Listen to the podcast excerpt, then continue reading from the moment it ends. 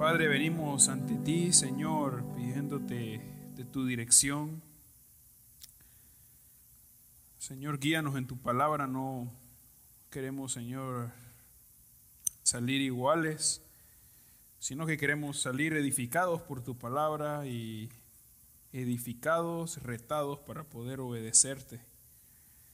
Obra en nuestros corazones, Señor, quita toda distracción o algo que hay en nuestra mente, Señor, para poder escuchar tu palabra y que nos hable, Señor. Pedimos que seamos, Señor, edificados. Usa tu palabra para hablarnos. Te lo pedimos en el nombre de Jesús. Amén. Entonces, como estuvimos hablando al principio, estamos estudiando el mes de misiones, así que pueden ir buscando en sus Biblias el libro de Romanos, capítulo 10. Ese es el pasaje que vamos a estar estudiando hoy, como estábamos cantando. Lo que vamos a ver en estos versículos es como la misión de Dios uh, no es solo para unos pocos, no es solo para algunos que tienen que cumplir la misión, sino que es para todos. Todos tenemos que estar involucrados en la misión que Dios ha dado de compartir el Evangelio. No es solo para algunos pocos, sino que es para todos. Es para todos. Y lo que Pablo está hablando en este capítulo es que él está diciendo cómo su anhelo y su deseo es que su familia o su cuerpo de, de, de nación, los israelitas, puedan creer en el Señor y puedan arrepentirse de sus pecados. Y eso es lo que él habla en este capítulo. Pero no solo los israelitas, sino que también todas las personas pueden ser salvas con el Evangelio de Jesús. Todos los que escuchan y creen pueden, pueden confiar en el Señor. Así que vamos a estar meditando en el versículo 14 y el versículo 15 de Romanos 10. Pero vamos a leer versículo 12 y 13 para que veamos de lo que está hablando. Dice, porque no hay diferencia entre judío y griego, pues el mismo que es Señor de todos es rico para con todos los que le invocan, porque todo aquel que invocar el nombre del Señor será salvo. Entonces el versículo 12 dice que el Señor es rico para con todos. ¿Para quiénes? Para todos los que le invocan. Así que todo el que invoca el nombre del Señor, dice el versículo 13, esa persona puede ser salvo. El versículo nos, nos explica que todo el que invoca el nombre del Señor, ese va, ese va a ser salvo. Ahora, ¿qué es invocar? ¿Qué significa invocar? Invocar tiene que ver con llamar, tiene que ver con buscar, pero no solamente un llamar como alguien que dice el nombre o que menciona el nombre de Dios, sino que este llamar, este invocar es algo, alguien que llama, pero que realmente cree en quién es Dios, quién es Jesús y cuál es su nombre. El nombre de Dios representa quién es Dios. Entonces cuando hablamos de invocar el nombre de Dios, estamos diciendo llamar el nombre de Dios porque tengo fe en ese nombre, porque sé quién es Dios, porque creo en el Señor Jesucristo. Así que esta palabra es muy importante, invocar, porque lo que dice es que el que invoque el nombre del Señor va a ser salvo. Así que necesitamos entender bien qué es invocar y eso es lo que va a hablar en los siguientes versículos. Cómo este invocar se vuelve importante según lo que dicen los, los demás versículos y las siguientes, la siguiente frase. Así que invocar el nombre del Señor, el que invoque el nombre del Señor, ese va a ser salvo. El que llame el nombre del Señor, que cree en el nombre de Jesús, que cree quién es Él, es el que puede ser salvo.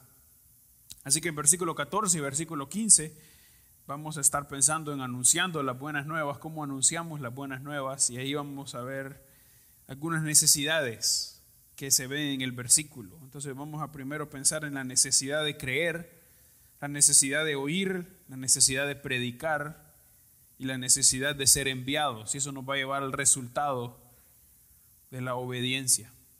Así que vamos a leer versículo 14 y 15. ¿Cómo pues invocarán a aquel en el cual no han creído?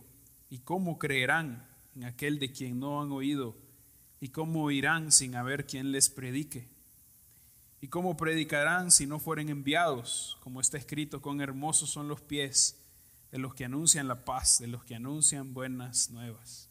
Así que vamos a pensar primero en el versículo 14, la primera pregunta, en la necesidad de creer necesidad de creer. Y lo que hace Pablo aquí, inspirado por el Espíritu Santo, es que hace una serie de preguntas que, la respuesta de esa pregunta es obvia.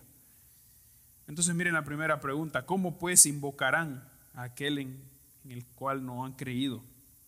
Entonces vimos lo que era invocar en el versículo 14, en versículo 13, habla de, invocar y aquí menciona invocar, ¿verdad? ¿Cómo invocarán a aquel en el cual no han creído? Lo que está diciendo es que para invocar, primero necesito creer. ¿Cómo van a invocar en el que no han creído? Entonces necesito invocar, necesito llamar. Pero primero para eso necesito creer. ¿Creer en qué? Necesito creer en Jesús. Lo que está diciendo Pablo es que para que una persona sea salva, para que una persona sea reconciliada con el Señor, necesita creer. Creer en Jesús. No es solamente tener los datos correctos de Jesús. Tiene que ver con tener los datos correctos de que yo creo que Jesús es el Hijo de Dios, que vino, ah, vivió una vida perfecta, murió en la cruz.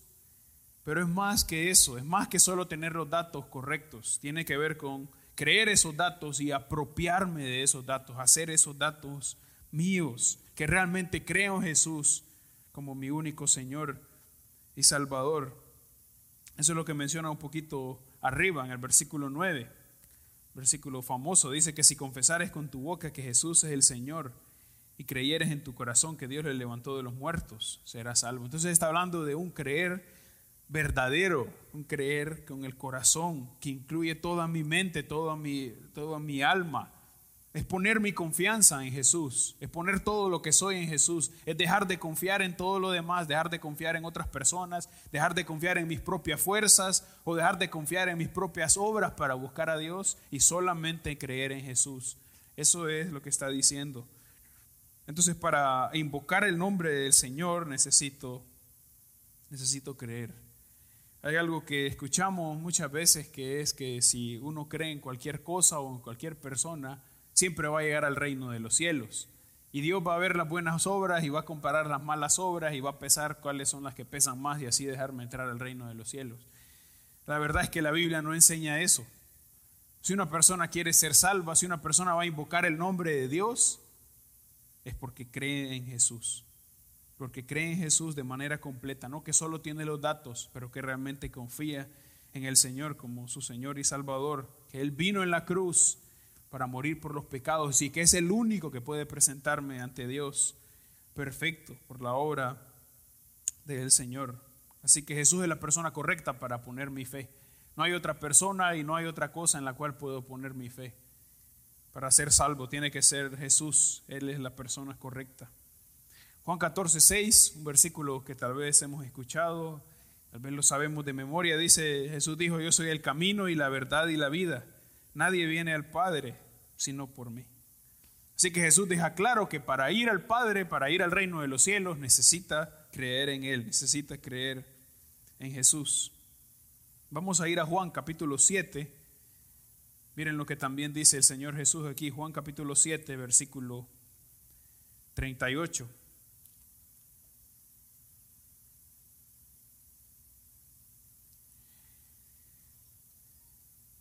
Juan capítulo 7, Jesús está en una de las fiestas y se pone de pie y comienza a hablar. Tal vez han escuchado este versículo del pastor José Adán porque es uno de sus favoritos, así que tal vez ya se lo han escuchado otras veces.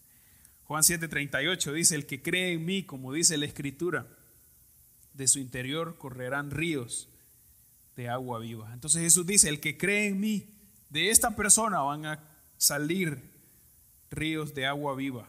Así que Jesús dice eso. Es necesario creer en Jesús. Es necesario creer en Jesús. El Evangelio sí es solo así. No puede ser de otra manera. Jesús no puede salvar a una persona que es sincera en otra cosa, una persona que es sincera en algún pensamiento. Jesús solo puede salvar a los que creen en Él. Esta fue la predicación de Jesús. Necesita creer en mí, necesita creer en mí. Pero no solamente de Jesús, también de los apóstoles. Vamos a ir al libro de Hechos, en el capítulo 16,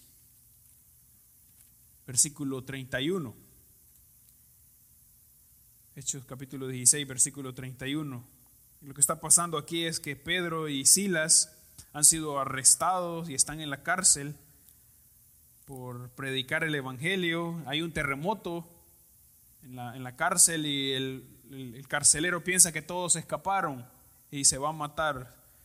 Pero lo que, lo que hace Dios es que usa esto para salvar al carcelero. Miren las palabras de Pablo y Silas. Ellos dijeron, cree en el Señor Jesucristo y serás salvo tú y tu casa. Vuelve a mencionar, necesita creer en el Señor, necesita creer en Jesús. Y la Biblia está llena de mostrar la necesidad de la que necesitamos creer en Jesús. Necesita creer en Jesús para ser salvo. Necesita creer en Jesús para invocar el nombre del Señor. No puede invocar el nombre del Señor si no cree en Jesús. Necesita creer en Jesús. Es mucho más, como dijimos, de tener los datos correctos. Necesita apropiarse de la persona de Jesús. Es suficiente tener una vida que tiene los datos correctos, pero necesita creer en Jesús. Es la predicación de Jesús y la predicación de los apóstoles y también la predicación de cada uno de nosotros. Volvamos al libro de Romanos y vamos a ver la siguiente pregunta. Así que vemos la necesidad de creer. Las personas necesitan creer en Jesús para invocar el nombre de Él y para ser salvos.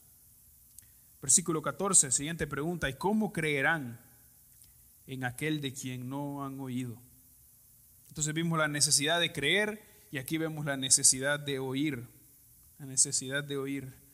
Para que una persona crea en el Evangelio, primero necesita oír el Evangelio.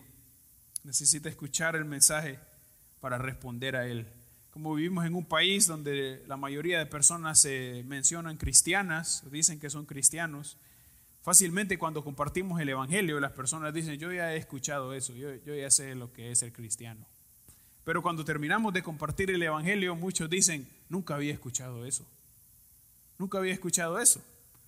Pero la misma persona dijo que al principio ya era cristiana y conocía el mensaje. ¿Por qué? ¿Por qué pasa eso?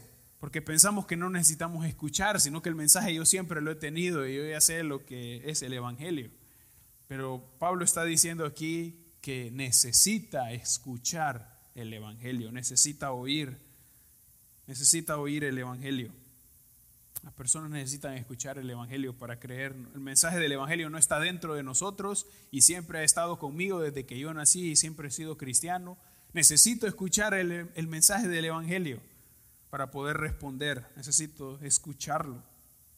La Biblia enseña que todos somos pecadores y estamos lejos de Dios y ninguna de las cosas que hagamos puede ponerme de manera correcta con Él. Ninguna de las cosas que yo trate de hacer puede ponerme en una relación correcta con Él. Por eso necesito escuchar el Evangelio para poder cambiar y que mi corazón cambie. Necesito escuchar el Evangelio. Necesito escuchar el Evangelio. Un versículo más adelante, también posiblemente lo sepamos, Romanos capítulo 10, versículo 17, dice, así que la fe es por el oír y el oír por la palabra de Dios. ¿Cómo viene la fe? Necesito oír. No hay otra forma. Así que la fe no viene porque yo siento que tengo más fe o porque yo siempre he tenido fe o porque la fe es lo que me pasaron mi familia. La fe viene por oír. ¿Y oír qué? Oír la palabra de Dios. Así que para que una persona crea en el Señor, necesita oír el mensaje de salvación. Tiene que escuchar el Evangelio. Tiene que venir algo externo que cambia lo interno. El Evangelio no es algo que sale de mí, algo interno que yo ya tengo y por eso respondo sino que tiene que ser algo externo que viene y cambia mi corazón, cambia mi corazón. Necesito escuchar el Evangelio. Así que si pensamos en una persona que conocemos, que necesita el Evangelio y que necesita ser salva, estamos seguros de que esa persona necesita escuchar el mensaje. No puede salvarse sin escuchar el mensaje. No puede salvarse sin escuchar el mensaje. Tal vez hemos escuchado personas que dicen que las personas pueden salvarse si tienen una noción correcta de quién es Dios o si tienen un sentimiento correcto hacia Dios. Pero la Biblia no enseña nada de eso. Una persona necesita escuchar el mensaje para poder ser salvo. Así que si necesitan escuchar el mensaje, necesitan que alguien hable el mensaje. Esa es la siguiente pregunta. Esa es la necesidad del predicador Versículo 14, la última pregunta dice, ¿y cómo irán sin haber quien les predique? Entonces las personas necesitan escuchar el mensaje y para que escuchen necesitan un predicador, alguien que predique. Entonces, ¿quién es el que tiene que predicar? ¿Quién es el que tiene que predicar? Cada uno de nosotros. Cada uno de nosotros es el predicador. ha puesto su confianza en el Señor, Jesús es su Señor, usted quiere obedecerle y quiere amarle, entonces usted es el predicador. Usted es el predicador. Esta palabra predicar aquí no solo tiene que ver con alguien que se pone en un púlpito y da un mensaje un domingo, pero tiene que ver con un embajador, la palabra más, más, ah, más cercana o la mejor traducción es un heraldo. Es un heraldo. Este que predica es un heraldo. El heraldo es una persona que iba por un rey y hablaba lo que el rey decía. No podía cambiar el mensaje, no podía poner más cosas en el mensaje, solamente decía lo que el rey había dicho que tenía que decir. Entonces esta palabra es la palabra queruso que habla de eso, un heraldo, alguien que lleva un mensaje. Es simplemente un mensajero que da un mensaje. Así que ¿quién es el que tiene que llevar el mensaje? Cada uno de nosotros. Cada uno de nosotros es el predicador. ¿Cómo van a escuchar si no hay quien predique? ¿Quién es el predicador? Nosotros. Cada uno de nosotros somos los predicadores que tienen que ir y hablar del mensaje. Es triste que entre muchos cristianos por años he escuchado una frase que dice que uno tiene que predicar el Evangelio y si es necesario use las palabras, que solo con el testimonio. Eso no, no, lo, no lo menciona la Biblia. Nuestro testimonio es importante, tenemos que actuar conforme a lo que dice la palabra de Dios, pero necesito hablar, necesito predicar del mensaje. Es posible que algunas personas, muy poquitas, se acerquen a nosotros y nos pregunten, ¿por qué usted es diferente? ¿Por qué usted no hace esto que en el trabajo todos hacen? Es poco probable que todas las personas lo hagan, posiblemente algunos. Pero todos pueden escuchar el mensaje. Y cuando escuchan el mensaje se van a dar cuenta, ah, por eso actúa diferente, porque cree en esto que está hablando. Así que necesitamos hablar del mensaje. No es suficiente portarme bien y cumplir lo que Dios dice. Necesito hablar del mensaje.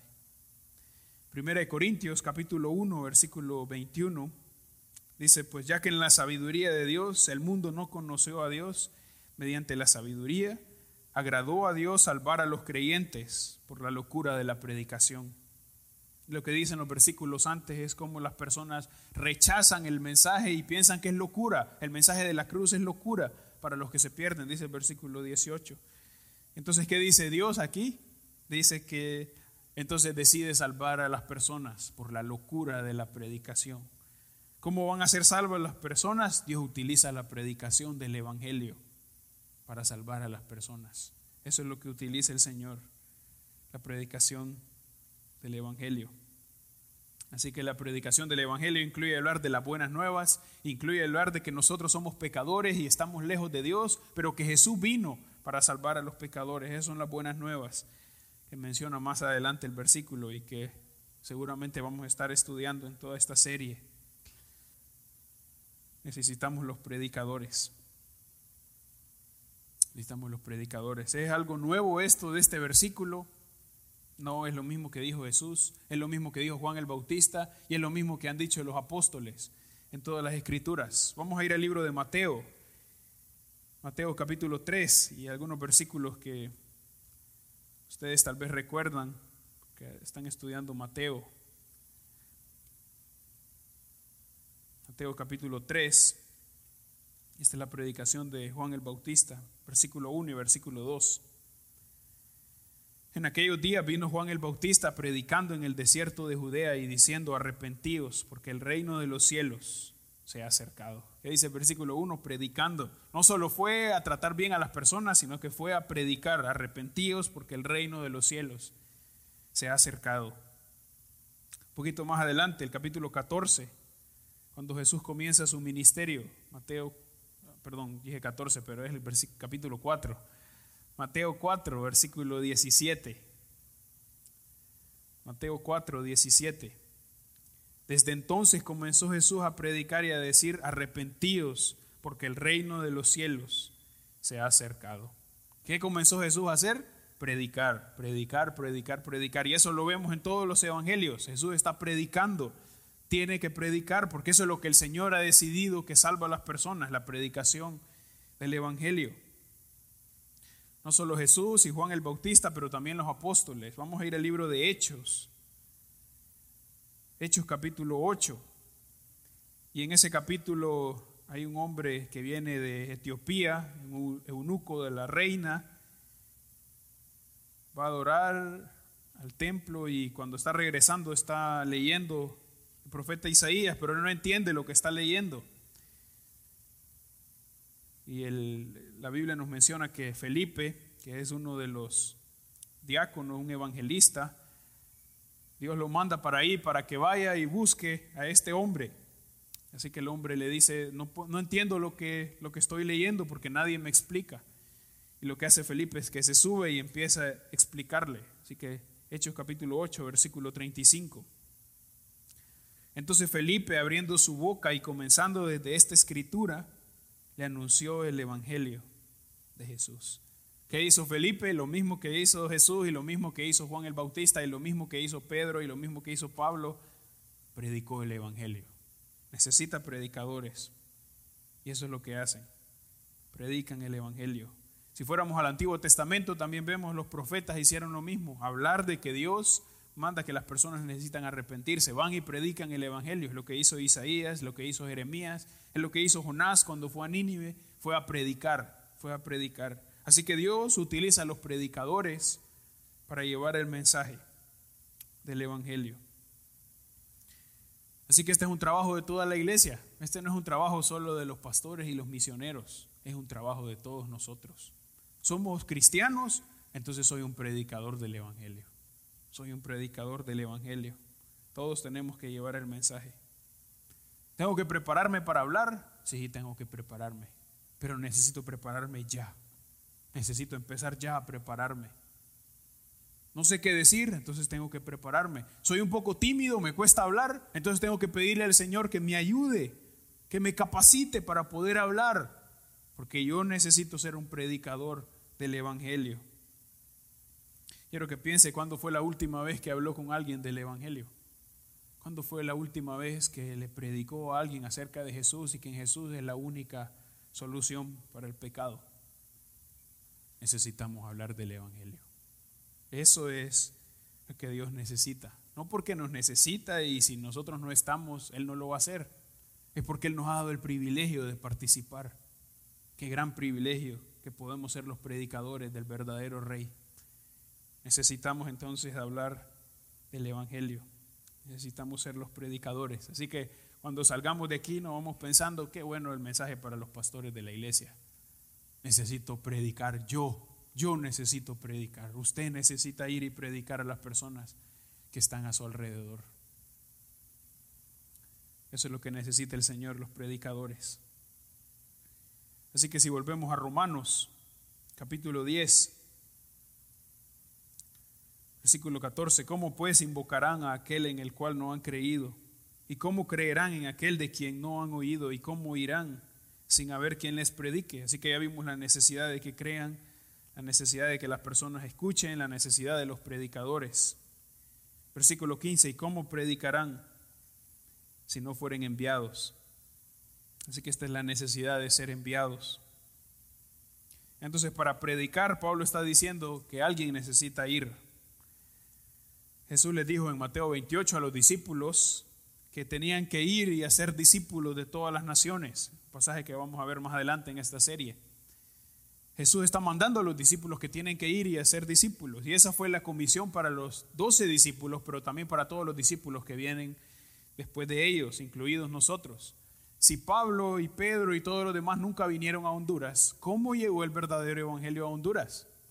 Porque ellos hicieron discípulos, que hicieron otros discípulos, que hicieron otros discípulos y el evangelio llegó a nuestro país. Así que aunque no todos llegaron hasta aquí, todos fueron enviados y todos compartieron la palabra. Entonces todos nosotros si hemos escuchado esa comisión del Señor, si aceptamos esa comisión que viene de nuestro Señor, todos nosotros en ese sentido somos enviados. Todos nosotros somos enviados a predicar el Evangelio donde estamos.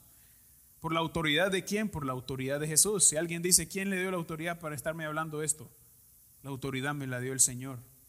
Así que el Señor nos da, nos da la autoridad para que podamos ir y compartir el Evangelio en esos lugares donde estamos. Somos enviados para llevar el mensaje. Ahí donde estamos trabajando, ahí en nuestra familia, No solo estamos ahí porque eso es lo que me tocó, no solo estamos ahí porque esa es la oportunidad que hubo, estamos ahí para predicar el Evangelio y para ser discípulos. Para eso estamos ahí, porque somos enviados por el Señor. Pero no solo somos enviados por el Señor, también somos enviados por la iglesia. Jesús estableció la iglesia como su, como su organismo en la tierra y lo que Él utiliza para llevar el mensaje. Así que cuando vamos a compartir, no solo voy con lo que Jesús me ha dicho, pero voy también con la iglesia. No solo con Impacto Norte, pero también la iglesia en general. ¿Quién sostiene la predicación del Evangelio? La iglesia. ¿Quién apoya el ministerio de la predicación del Evangelio? La iglesia. No solo nuestra iglesia en este tiempo, pero la iglesia en todos los años antes. Así que no, no, no estamos predicando esto porque se le ocurrió a los pastores predicar esto en este momento. Es la misma predicación que han hecho los predicadores y los pastores y las iglesias antes de nosotros. Y si fuéramos hace 300 años, es lo mismo que han hecho la iglesia, predicar el Evangelio, enviar a los misioneros. Así que ¿quiénes son los que son enviados? Todos nosotros que estamos respaldados y sostenidos por el Señor y por la iglesia. Todos nosotros somos enviados para predicar el Evangelio. ¿Cómo van a ir a predicar si no son enviados? Por eso el Señor los envía, la iglesia los envía para predicar y participar. Así que todos somos llamados a participar en esta tarea. Y aunque todos somos llamados a participar, sin duda alguna Dios llama a algunos que van a salir de sus países, que van a salir de sus ciudades, que van a moverse a otro lugar para ir a ese lugar con el propósito de hablar del Evangelio. Van a salir para hablar del Evangelio. Así que todos nosotros participamos, pero sí hay algunos que van a salir. ¿Cuál es nuestra posición con esos hermanos que salen? ¿Los dejamos? ¿No oramos por ellos? ¿O realmente estamos comprometidos en conocer qué es lo que hacen? dónde van a ir, cómo podemos visitarlos, cómo podemos orar por ellos, cómo podemos ayudarlos. Porque ellos también son enviados por la iglesia. Todos nosotros participamos, pero tal vez no todos nosotros vayamos a otros lugares. Pero todos sí tenemos que tener la cicatriz de que estamos participando en este ministerio. Ah, sí, se fueron los misioneros para allá y yo no sé nada de ellos. Todos nosotros participamos porque todos somos enviados por el Señor. Todos participamos en este trabajo. Hay algo muy bonito que, que es una práctica muy bonita, es leer las historias de los misioneros antes. Yo quiero animarlos a todos para que lean historias de misioneros con sus familias. No porque los misioneros antes ah, eran más espirituales o porque son mejores que nosotros, pero necesitamos ver la vida de ellos y cómo decidieron obedecer al Señor y cómo decidieron amar al Señor y cómo los motivó eso a salir a otros lugares y predicar donde el Señor los llevó. Así que si conoce a algunos, puede buscarlos, si no conoce a otros misioneros, nombres de misioneros, puede preguntarle a los pastores o puede buscar en internet, solo es de poner misioneros cristianos. Y va a tener una lista de misioneros cristianos y ver las vidas de ellos. Eso es muy bonito. Otra vez, no porque ellos son mejores, no porque ellos nunca pecaron, pero ver sus vidas de deseo de obedecer al Señor. Y probablemente cuando vemos sus vidas vamos a decir, estoy perdiendo mi tiempo haciendo cosas que no valen la pena. Y ver estos hermanos que se están sacrificando por otros para llevar el mensaje. Así que quiero animarlos a que puedan buscar historias con sus familias, con sus hijos y leerlas. Algo que levantó a muchos de estos misioneros fue leer la vida de otros misioneros. Así que posiblemente Dios va a llamar a muchos de aquí para ser misioneros. necesitamos comprometernos todos y ver también lo que Dios ha hecho en la vida de otras personas. Eso nos lleva a la última parte, versículo 15. Como está escrito, cuán hermosos son los pies de los que anuncian la paz, de los que anuncian buenas nuevas. Y este es el resultado de obedecer.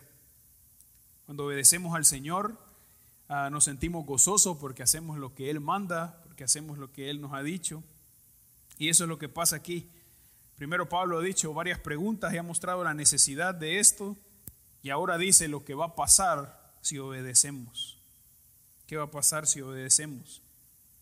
Lo que Pablo dice es que los pies de los que anuncian el Evangelio son hermosos. No son hermosos porque se los cuidan, no son hermosos porque hacen lo mejor para no caminar por lugares difíciles, Son hermosos porque llevan el mensaje del Evangelio, porque caminan y se esfuerzan para llevar el mensaje del Evangelio. Eso es lo que Pablo dice. Esta cita está tomada del libro de Isaías, capítulo 52, versículo 7. Y lo que está pasando ahí es que Dios está diciendo al pueblo de Israel que Él va a venir y va a rescatar al pueblo de la cautividad.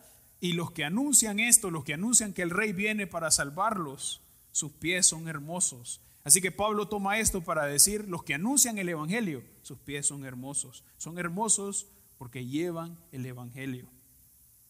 Llevan el Evangelio. Así que si queremos tener pies hermosos y bonitos, necesitamos llevar el Evangelio. Necesitamos llevar el Evangelio.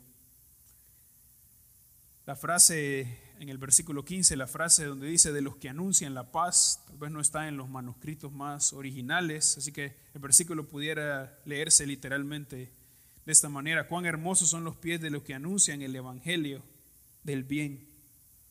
¿Qué es el Evangelio? El Evangelio son las buenas nuevas. ¿Cuáles son las buenas nuevas? Las buenas nuevas es que Dios mandó a su Hijo Jesús a buscar a los pecadores, porque toda, toda la humanidad está en pecado, lejos de Dios y no puede arreglarse con Dios. Así que vino Jesús para morir y tomar el castigo de los pecadores. Y todo el que pone su fe en Jesús puede ser salvo. Esas son las buenas nuevas. El camino de todos es el infierno y la ira de Dios. Pero Jesús vino para salvar a los pecadores que ponen su fe en Él. Esas son las buenas nuevas. Hablamos de que todo está perdido y no hay ninguna solución fuera del Evangelio. Pero Jesús vino para salvar a los pecadores. Esas son las buenas nuevas buenas nuevas en Jesucristo. Y como les dije, el versículo dice al final los que anuncian buenas nuevas o los que anuncian el Evangelio, pero hay una frase que, está después que tal vez en la mayoría de nuestras Biblias no está. Entonces dice que anuncian el Evangelio o anuncian las buenas nuevas del bien o las buenas cosas. Lo que está diciendo es que este Evangelio es el Evangelio del bien, las buenas nuevas del bien. ¿Qué significa esto? Está diciendo que el Evangelio es lo mejor de lo mejor podríamos decir el Evangelio es lo más mejor, pero sí el Evangelio es lo mejor de lo mejor. No hay nada más encima del Evangelio que Dios ha dado. Si pensamos cómo va a cambiar nuestro país, no va a cambiar porque tengamos un mejor gobierno, no va a cambiar porque tenemos la mejor educación, va a cambiar cuando las personas creen en el Evangelio. ¿Cómo va a cambiar la persona que yo amo y conozco que no se ha rendido al Señor solamente creyendo en el Evangelio? Necesita creer en el Evangelio. Así que lo que está diciendo este versículo es que este Evangelio, que ya son las buenas nuevas, esto es lo mejor. Esto es lo mejor. Entonces, ¿qué dice el Señor? Cuando llevamos el Evangelio, somos contados con los que tienen los pies hermosos porque llevan el Evangelio, porque hablan de la palabra, porque van y predican el mensaje, porque llevamos el mensaje del Evangelio.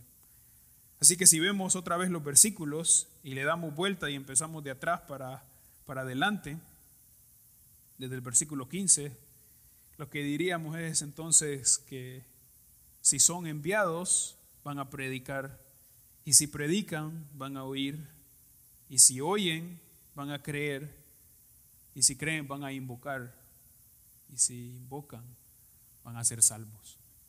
Esta es la tarea de la iglesia. Necesita llevar el mensaje. Necesita llevar el mensaje de la palabra. Así que este es un gran privilegio que tenemos un gran privilegio que tenemos. Todos podemos participar en la obra del Señor. Que no solo es un privilegio, pero también es un deber. Amo al Señor, entonces necesito comprometerme a compartir el Evangelio. Necesito comprometerme con los misioneros que salen de mi iglesia. Necesito averiguar cómo puedo orar por los misioneros. Necesito comprometerme. No es algo de lo cual podemos dejar al lado y no ponerle atención, sino que necesito tomar una parte activa con lo que el Señor ha dado. Quiero terminar con dos frases de dos misioneros. Uno de los misioneros se llama William Carey. Pues algunos de ustedes lo han escuchado, un misionero finales de los 1700 y los principios de 1800 salió de Inglaterra para ir a India y predicar el Evangelio. Se le conoce como el padre de las misiones modernas porque fue uno de los primeros misioneros en ir allá y volver y establecer una misión para enviar misioneros a India. Y llegó a predicar ahí y podrían leer la historia, es muy bonita y muy retadora. No, otra vez, no porque ellos son perfectos y nunca hicieron pecado y siempre hicieron todo bien, pero porque tenían un deseo de conocer que las almas supieran del Señor. Miren lo que él dijo. No le tengo miedo al fracaso. Tengo miedo de ser exitoso en cosas que no valen la pena. Otra vez, no le tengo miedo al fracaso, tengo miedo de ser exitoso en cosas que no valen la pena. ¿Cuántas veces queremos ser exitosos en cosas que no valen la pena en la eternidad? Y esto no significa no trabajar, esto no significa no ir de vacaciones, esto significa tener prioridades correctas. Otra frase de David Livingstone, un misionero también de Inglaterra que fue a África, también fue doctor y fue explorador, así que es muy conocido también por estas dos facetas de él. Cuando murió, se llevaron solo su cuerpo para Inglaterra, pero en África dijeron que iban a dejar su corazón enterrado ahí porque su corazón siempre estaba ahí, en África. Miren lo que él dijo. Si una comisión por un rey terrenal se considera un honor, como una comisión por el rey del cielo puede ser considerada un sacrificio. Otra vez, si una comisión por un rey terrenal es considerada un honor, cómo una comisión por el Rey del Cielo puede ser considerada un sacrificio. el Señor nos ayude para involucrarnos en la misión. Que el Señor nos ayude para ser predicadores fieles del Evangelio, que nos preparamos para hacer lo que el Señor nos ha mandado, que podamos participar activamente en el ministerio de nuestros misioneros. Vamos a orar. Padre, Gracias por tu palabra, pedimos que nos edifiques, líbranos de acomodarnos, perdónanos por cuántas veces no hemos predicado tu palabra, porque estamos pensando mucho en nosotros y mucho en qué van a decir y mucho en lo que... Mucho en nuestras vidas, Señor, y por eso no hablamos. Señor, aviva nuestros corazones para poder buscarte Aviva nuestros corazones para poder hacer lo que tú mandas. Señor, levanta de esta iglesia muchos, muchos que quieren servirte como misioneros, aquí y en otros lugares. Y ahora que también los niños están en el mes de misiones, Señor, levanta muchos misioneros de estos niños. Levanta muchos que te aman y que quieren servirte sabiendo que esto es lo que tú mandas. Señor, edifica nuestros corazones, cada uno de los hermanos aquí, para poder obedecer tu palabra. En el nombre de Jesús. Amén.